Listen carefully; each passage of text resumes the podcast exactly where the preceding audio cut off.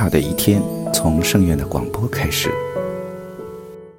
尊敬的听众朋友们，欢迎收听今天的月光讨论。今天为大家带来了新生儿肺部张这个话题。新生儿肺部张，严格说，肺部张 atelectasis 应指出生后肺从未充盈过气体而已经充气的肺组织失去原有的气体 deaeration，应称作肺萎陷 pulmonary collapse。但由于多年来沿用习惯，广义肺部张可包括先天性肺部张及后天性肺萎陷。肺部张在小儿时期比较常见，可由多种原因引起肺组织萎缩或无气以致失去正常功能。按其病因可分为外力压迫肺实质或支气管受压迫，可以有下列种情况：胸廓运动障碍、神经肌肉和骨骼的异常，如脑性瘫痪、脊髓灰质炎、多发性神经根炎、脊椎肌肉萎缩、重症肌无力及骨骼畸形、佝偻病、漏斗胸、脊柱侧弯等。北京以多发性神经根炎为最常见，膈肌运动障碍。由于膈神经麻痹或腹腔内压力增高，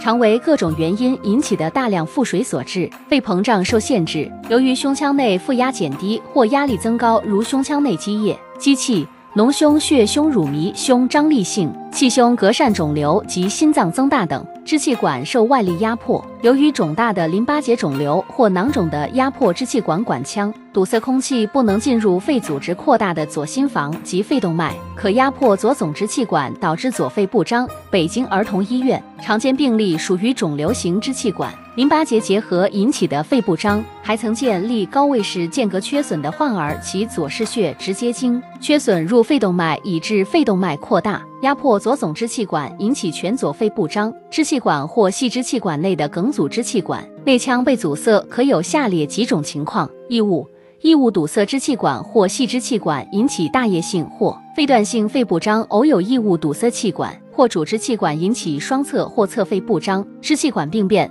支气管黏膜下结核结核病、肉芽组织白喉伪膜炎及气管及支气管、支气管壁痉挛及管腔内粘稠分泌物堵塞，婴儿的呼吸道较狭小，容易被阻塞，患肺部炎症性疾病如肺炎、支气管炎、百日咳、麻疹等，及患支气管哮喘时，支气管黏膜肿胀、平滑肌痉挛、粘稠分泌物可阻塞呼吸道，引起肺部张。此类病因多见于冬春季。故肺部张的发病也以寒冷季节为多，止咳药如阿片、阿托品等，既能减少自然的咳嗽，又能使分泌物变稠，都可增加梗阻，故不可滥用。脊髓灰质炎或其他原因引起的膈肌及胸部肌肉张力低下，甚或麻痹时，支气管分泌物不易咳出，在胸部手术进行较长时间的全身麻醉、深麻醉或外伤性休克的情况下，由于刺激引起支气管痉挛，加以支气管分泌物本来有所增加，如咳嗽反射。遭受抑制或消失分泌物，更易堵塞管腔，引起肺部张。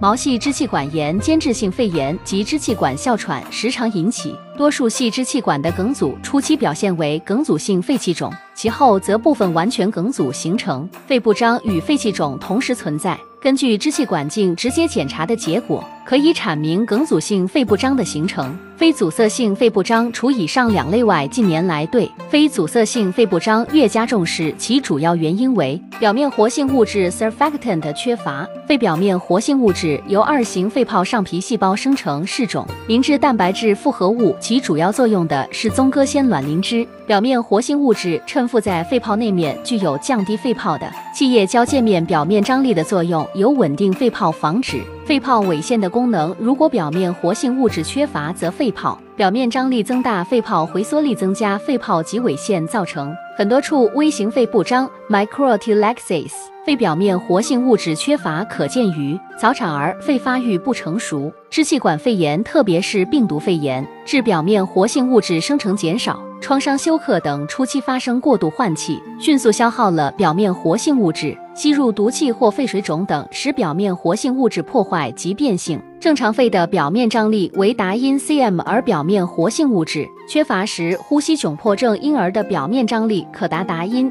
cm。另一种非阻塞性肺部张可能与肺中末气道神经肌肉结构有关。不少学者证实，远离气道直到肺泡管及肺泡囊有肿，肌弹力纤维、细平滑肌和弹力纤维交织在起受。植物神经控制当剧痛如肋骨骨折及手术时，或支气管受强烈刺激如行支气管造影时，肌弹力纤维收缩可造成肺部张，特别是大片肺尾腺。呼吸过浅，如手术后即应用吗啡或昏迷与极度衰弱的病人，均可见呼吸浅表。当肺内压力减低到不足以抗拒局部表面张力时，就可逐渐引起肺泡。关闭与肺部张，鼓励手术后病人深呼吸，可防止肺泡。关闭或可使因呼吸表浅而关闭的肺泡重新开放。总之，肺部张在小儿发病数较高，其病因以毛细支气管炎、支气管炎、哮喘、支气管淋巴结结核多发性神经根炎、支气管异物及手术后较多见。此外，还可见于吸入性肺炎、支气管扩张、颅内出血、心内膜。弹力纤维增生症、先天性心脏病肿瘤等，这就是本期所有内容。大家可以通过微信公众号“大明圣院”以及荣正法师的小宇宙播客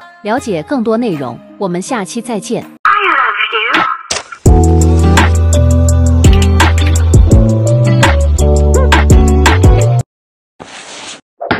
记得关注再走哦。